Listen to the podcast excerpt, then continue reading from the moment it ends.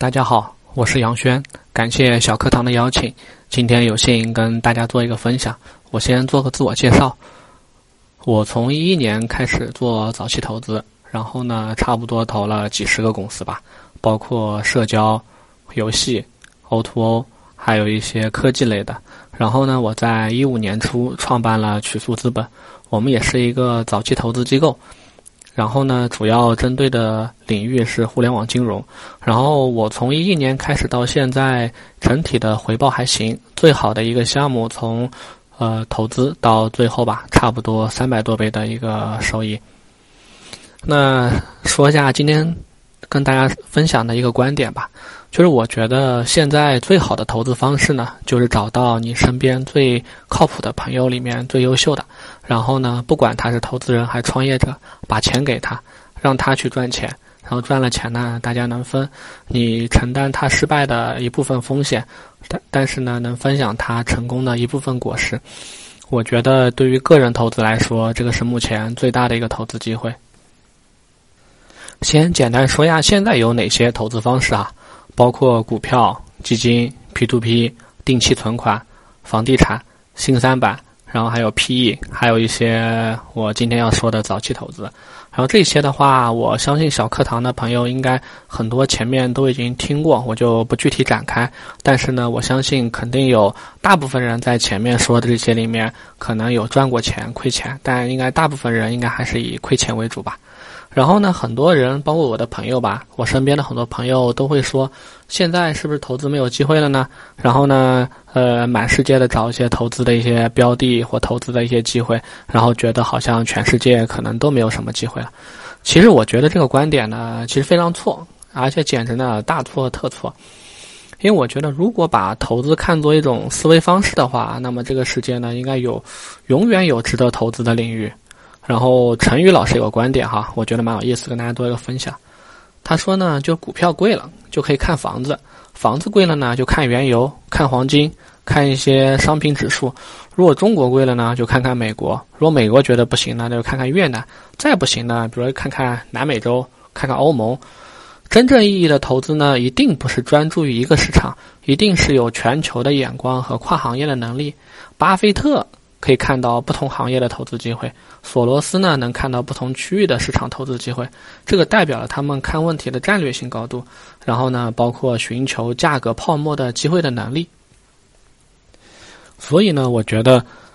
投资的话，永远有值得投资的领域跟投资的标的，不存在说没有机会了。但是呢，就看你能不能找到。我先跟大家做个简单的一个介绍，就是关于早期投资啊。呃，早期投资的话，其实也叫天使投资吧，因为很多人都听说过，就是在一个公司或在一个项目比较早期的时候呢，通过股权投资的形式进入，然后呢，等待公司成长，包括估值增高，然后呢，不管是通过上市、并购，还是一些其他的一些方式，卖老股的一些方式，把股份卖掉，在这个中间过程中呢，有个价差，然后呢，通过这个价差获得这个收益。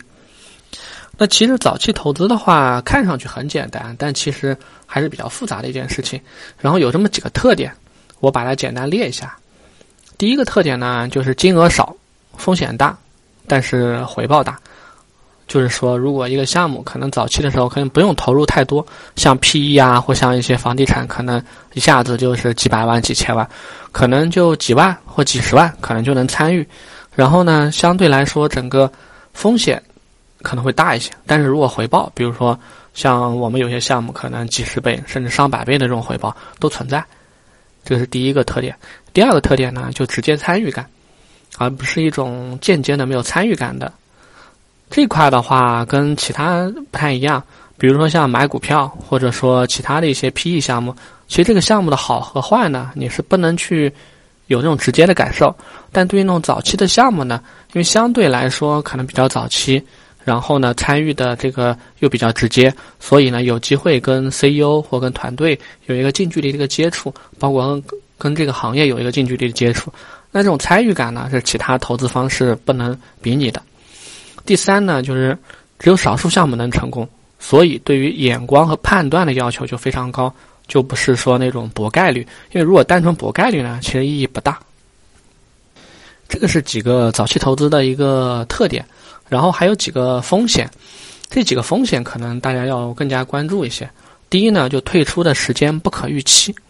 就是说可能不管 CEO 跟你承诺，或者说一些中间机构承诺多久能退出，这个退出时间呢肯定是不可预期的，少则两三年、三四年，多则呢五年、八年、十年都是有可能的。所以一定要做好退出时间不可预期的一个准备。第二，就是回报率不可预期，不是说我投一个项目。可能每年年化百分之八、百分之十、百分之二十的这种回报，这个不能这么计算。整体来讲的话呢，这个回报率可能幅度会非常大，有可能是亏的，甚至有可能比如说百分之一，或者说可能年化百分之一百，这个都是有存在的。这个呢，不能在很不太可能在项目早期的时候就能做一个判断。第三呢，就是风险不可预期，因为早期的项目或早期就早期的项目。在整个过程中，就发展的过程中呢，相对来说，它产碰到的问题、产生的风险，其实非常非常不可预期。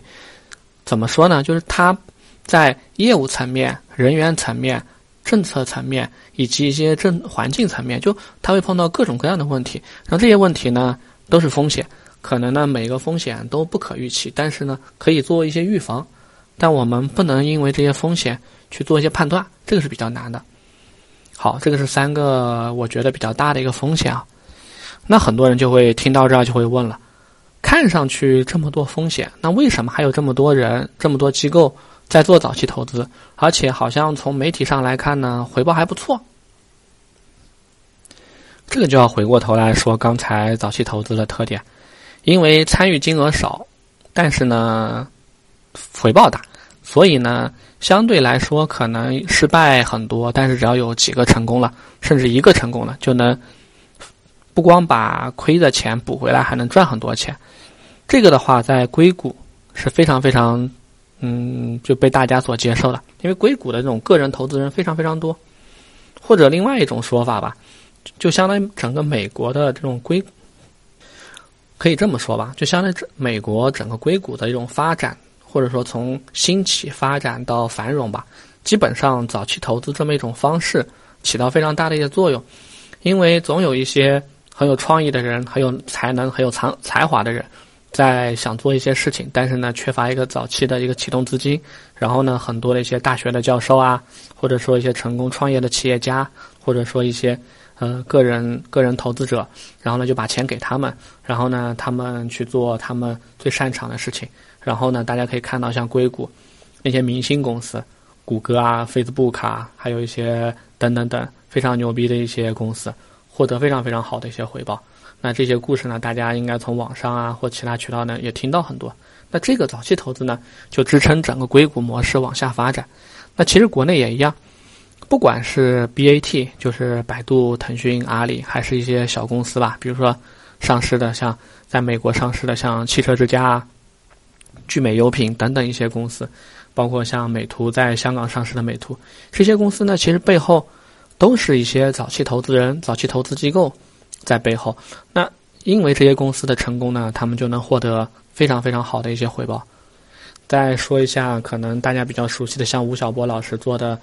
嗯，头头是道基金，也投了很多的一些公司，然后呢，也获得不错的一些回报。这个都是在在大家眼前，或者说身边，或者说大家能知道的一些案例。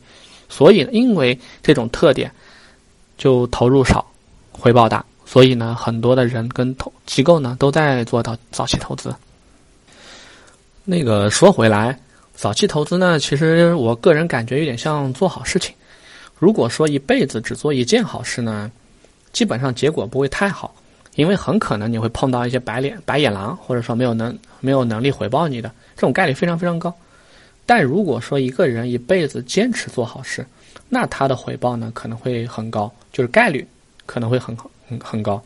因为必然有人跑回来给你超额的回报。所以呢，我觉得如果只做一次好人，就干脆别做了，意义不大。但如果持续的做，那就有意义了。等同于投资也一样，如果一辈子只投一个项目呢，那基本上注定呢失败概率非常大。但是呢，如果一辈子经常做投资，理论上。会有很多投资成功的案例，这个从概率角度上来讲是这样子的，这一点呢特别特别重要，就是这个早期投资，因为呢它的特点就我前面讲的，呃，风险高，但是呢因为投入比较小，所以呢可以通过投资的数量去覆盖这个概率。那这样子这样子呢就相当于，呃，投资跟做好事有成本，但是呢必须成本最低的去做投资或做好事，否则呢你的收获是无法覆盖你的成本。这样子呢，最终来讲肯定是失败。好，再说一下为什么是找到你身边的人，然后呢把钱给他。那这块呢，熟悉我的人都知道这个观点呢，我一直跟身边的朋友反复的说，也是我很认真的建议。因为最近两年呢，不用想其他特别多的这种投资方式，当然有一些人有他的那个投呃特别的投资技能除外哈，就找身边最优秀的那个，不管是在创业。还是准备创业，还是做投资，基本上呢，只要他特别靠谱，你把钱给他，然后呢，跟他的未来绑定，短期不敢说呢，长期来讲呢，肯定比你自己做投资，比如说投资股票啊，投资这些呢，我觉得要靠谱的多。呃，我是这么建议的，也是这么做的。原来呢，我们那个基金投了一个我的好朋友吧，然后呢，做互联网房产创业的，现在的话，差不多估值是当时的三百倍左右吧。这个就是我身边的我自己的一个案例，然后另外一个呢，就是我一个同学，同学创业，然后呢，这个同学呢，他可能不是互联网，然后呢，所以没有用基金投啊，然后他相当于当时启动的时候呢，就我们几个几个同学吧，比较要好的同学，大家当时也没有特别的目的，就觉得这个同学还比较靠谱，然后大家就一起放一点钱进去。去年应该前年吧，前年的话，新三板挂牌，然后交易也不错，后来整个被。某个大公司收购了，然后呢，他也走上人生巅峰。那我们的，回报我们也获得我们该有的一些回报，也还不错。那还有几个那种在路上就是呃最后没有退出，我就不说了。但这个例子，我觉得在我身边非常多。我相信你们身边也有这样的人，就是因为投资了身边优秀的人，然后呢获得很好的回报的。我做我专业做或专职做早期投资吧，时间不算长，差不多六年多吧。勉强勉强算一个周期，但想明白几个道理啊。第一呢，就趋势最重要；第二，就人才最重要；第三，时间点最重要。也就是说，趋势、人、时间点，整个呢缺一不可。现在的话呢，整个行业的趋势已经非常明显，就纯粹的互联网的机会不多，但互联网呢已经开始提升和改造各个行业的流程跟效率。现在很多的行业跟细分行业呢也有一些机会。虽然不一定有那种 BAT 这种，就是可能几千亿美金的机会啊，但是呢，仍有足够多的机会去成就无数优秀的公司，而且这个速度呢，我觉得会非常快，整个进度呢也可能会非常快。如果说，呃，对互联网就各个行业对互联网非常熟悉，那接下来呢，就怎么样去找这个机会的问题？那这里面呢，这个是个趋势哈，那怎么样能找到各行各业里面比较资深？然后呢，对互联网有感觉，然后呢，又在合适的时间点上做合适的事情，那这个比较难。这个呢，也就是我们像我们这样的那种投资机构，花大量的人力物力去调研、去研究、去探索，然后去下注。这个事情呢，其实对个人来讲呢，基本上不太可能。但是呢，有一个就个人有个优点啊，就是个人的人脉跟经历。一般来讲呢，我相信每一个人他身边。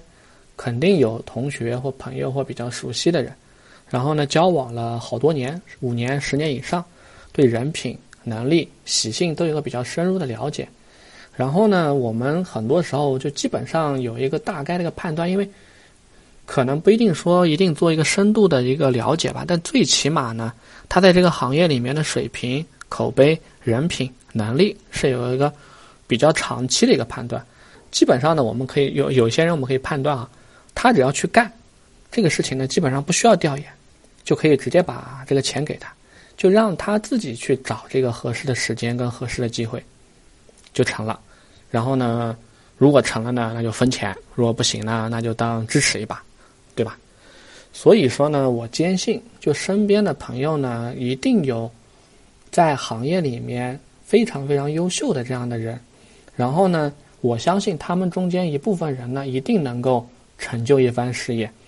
而且呢，运气好的话呢，可以成就一番大事业。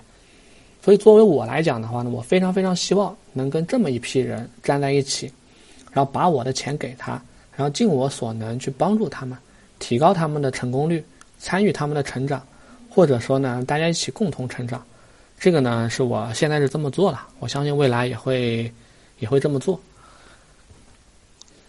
因为投资的这个机会其实经常性的变化，然后呢，并不是说每一个行业、每个市场价格、价值都一定会出现偏差，然后呢，你去发现找到这个偏差，产生投资机会。这种投资的机会跟这种投资的这种逻辑呢，我觉得已经过时了，或者说非常非常难，基本上不太适合个人投资。所以呢，投资的本质呢，就投入到。价值被低估的企业或个人身上，所以这个地方就很多人非常优秀，但是呢，他尚未发迹，尚未被人发现，所以它的价格就很低。我相信大家身边肯定有你，你闭眼睛想一想，肯定有这样的人。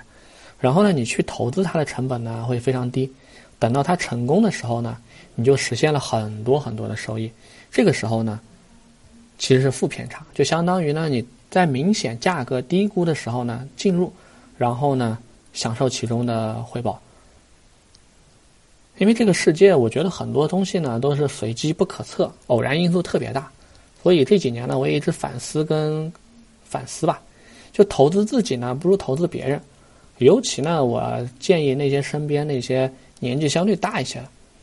不要考虑投资自己，就是什么学习啊、参加培训啊，让自己变得，但当然这个也也需要啊，但是呢，希望自己。呃，怎么样？我觉得比较难。多投资别人，我觉得比较靠谱。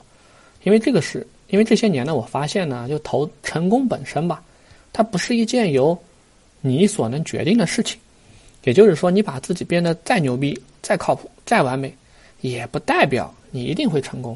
因为呢，这个时候天时地利人和，它需要非常非常多的外部条件。就一个人自身条件吧，可能我觉得绝对不会超过百分之五十。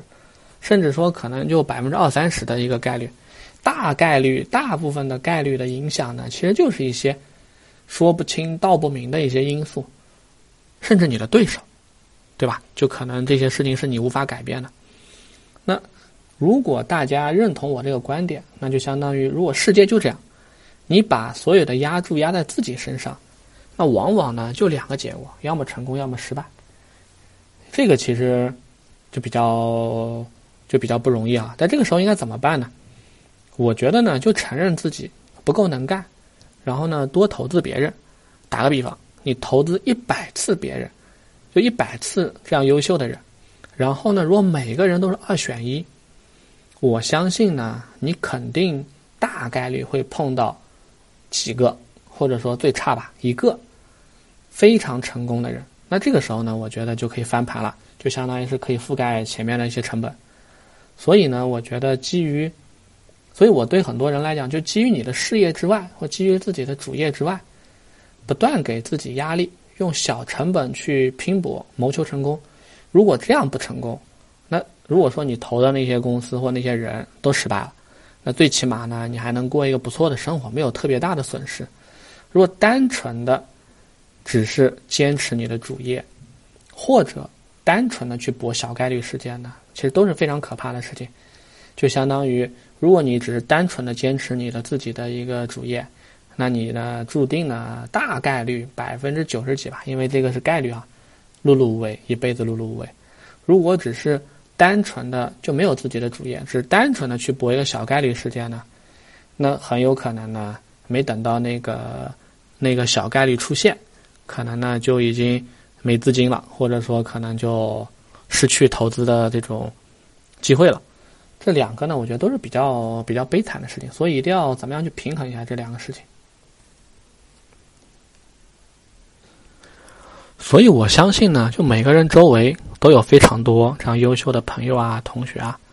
就要做的事情呢，就找到他们，然后千方百计的把钱给他们。好，那如果大家认同这个观点哈，那具体应该怎么做呢？就很多人会问。如何判断哪些是最优秀的人，哪些是身边比较好的人呢？巴菲特有个故事啊，我觉得蛮有意思。巴菲特说过，就现在呢，如果给你一个买进你某个同学或朋友百分之十的股份的权利，一直到他生命结束，你愿意买哪个同学余生的百分之十？呃，大家可以想一想，大概想一分钟。那你会选哪个呢？就会选那个最聪明的吗？我觉得不一定。你会选那个精力最充沛、最充沛的吗？就你会选精力最充沛的吗？我觉得也不一定。那你会选那个官二代或富二代吗？也不一定。我相信，当你经过认认真真、真的仔细的思考了之后呢，你可能会选择你那个最有认同感、最有领导才能、最能够实现他人利益、慷慨诚实，即使是自己的主意，也会把很多的功劳呢分给他的下属或分给其他人的人。那这这个呢，就是巴菲特讲的一个小的一个故事啊。所以呢，我觉得就是如果投资身边最优秀的人呢，几个原则。第一个原则呢，就人要足够熟悉，这个的话呢，一定要有足够长的认识时间，最好就是五年、十年以上的认识的时间。第二，就人品要好，这个比第一点还要重要。就相当于如果你把钱放在他那儿，如果你晚上睡不着，那就算了，那证明呢可能还差一些感觉。所以人品要好，就是值得信任。第三呢，就是他从事的行业最好是朝阳行业，就相当于是一个你看好的行业，比如说像互联网啊、金融啊、大健康啊、医疗啊，那这些行业呢，我觉得都是没有问题的。只要找到，我相信通过这几个原则，然后呢，找到你身边优秀的人，把钱给他，那这个呢，我觉得就是大部分的工作了。所以我觉得呢，投资啊，很多时候本质跟打德州扑克，因为我还是比较喜欢打德州德州扑克啊。我相信应该有很多的一些呃朋友也喜欢。然后呢，如果大家有这样的经验，就能理解啊，就总有一次或两次，你不需要用特别特别多的钱，就可以博中很高收益的一些机会。特别是如果发出一个三张牌，然后呢就必赢的那些机会，肯定会碰到过，对吧？因为这样子呢，很少有人，但是呢，很少有人抓住。我觉得原因主要有两个，就第一呢，就可能很多人从没想去抓这种机会，因为他从不从不入池，就是说他从不投入一点点钱去看看这个机会。那这样子，如果他不入池，就像他他不参与，这个机会肯定就没有。第二呢，很多人呢经常性去博，就经常性去看，因为每次看是要钱的，对吧？但这个次数太多的话呢，到最后可能他可能就没钱了，或者没信心了，然后呢也抓不住这个机会。如果把它映射，如果把它映射到投资上来讲呢，就相当于第一种呢就是不敢投资、不敢冒险。我相信很多人是这么。第二种呢就是老是用、老是投资、老是冒险，就是不管青红皂白，不管机会好坏。不停的去冒险，那这种呢，用很高的成本去投资呢，会很快把钱打光，就是相当于我们说的把子弹打光。那这个时候呢，其实就等不到机会出现的那一天。所以具体到投资行为呢，我觉得无非是两种逻辑。第一呢，就是在合适的时间，主要投资你的商业模式，把这个模式给搞定，然后呢，合适时间点上搞出来。第二呢，就在不合适的时间点上，但是呢，有很多牛逼的团队。他经历了牛熊，就经历了整个周期，牛市、熊市或经历了行业的周期，然后呢，最后胜出。第一种呢，相当于是选择时间的一个逻辑；第二种呢，是选择人的逻辑。两者呢，都很难说对错对或错。但作为我觉得，作为我们一个个体，就作为一个个人来讲呢，其实选择后面一个更好。怎么说呢？就你找到牛逼的人、优秀的人，把钱给他。让他去选择时间、时间点、行业趋势。我相信，在他的那个行业里面，在他那个点上，在他那个项目里面，他的判断肯定比我们的判断要准确。然后呢，所以我觉得这个是概率最大的一种方式。所以，这个就是我跟大家介绍的，或者说想跟大家分享的一个，就最好的投资方式，就找到你身边最优秀的人。然后呢，把钱给他，然后呢，跟他一起享受这个成长的过程，共同成长的一个过程。那有些人可能会问：如果我身边实在找不到或太少了这样的人怎么办呢？那还有一个方法，就找到你能找到最合适的投资机构，然后呢，把钱给那些投资机构，让那些投资机构呢去找这些人。那大家会问：哎，这个投资的机构有哪些标准？有哪些参与方式呢？这里我就借小平台，我就借小课堂这个平台跟大家简单做个介绍啊。标准呢，我觉得有四个点。第一呢，一定是你熟悉的机构，就一定是你熟悉的投资机构，相当于呢，就你了解、知道、熟悉。第二呢，就是机构的知名度这块的话，大家可以从一些网站，比如说像青科啊，或像一些嗯比较知名的一些投资界啊之类的一些网站上去看一看这些机构的排名。然后呢，第三呢，就是这些机构的退出案例。就如果说一些机构呢，它可能就如果说一些机构，它有一些很好的一个退出案例，比如说回报啊、呃金额啊之类的，那这样做一个参考，我觉得也比较好。第四呢，就是最好这个机构里面呢有你比较熟悉或者说特别熟悉的合伙人，因为如果有这样的一些合伙人呢比较熟悉的话呢，那我相信你把钱放到这个机构里面，相对来说会好很多，或者说会放心很多，也会有把握很多。最后呢。如果说还要再加一点的话，那就是行业了。就找一个你比较感兴趣或者你比较看好的行业，从事这个行业投资的这个机构，那我觉得就差不多。按照这四个点或五个点去做一个判断、一个筛选。然后关于那个参与方式的话呢，基本上有两种，一种呢就作为 LP 直接参与，比如说可能一些机构一百万、两百万或者五百万、一千万的一些门槛，然后通过这些。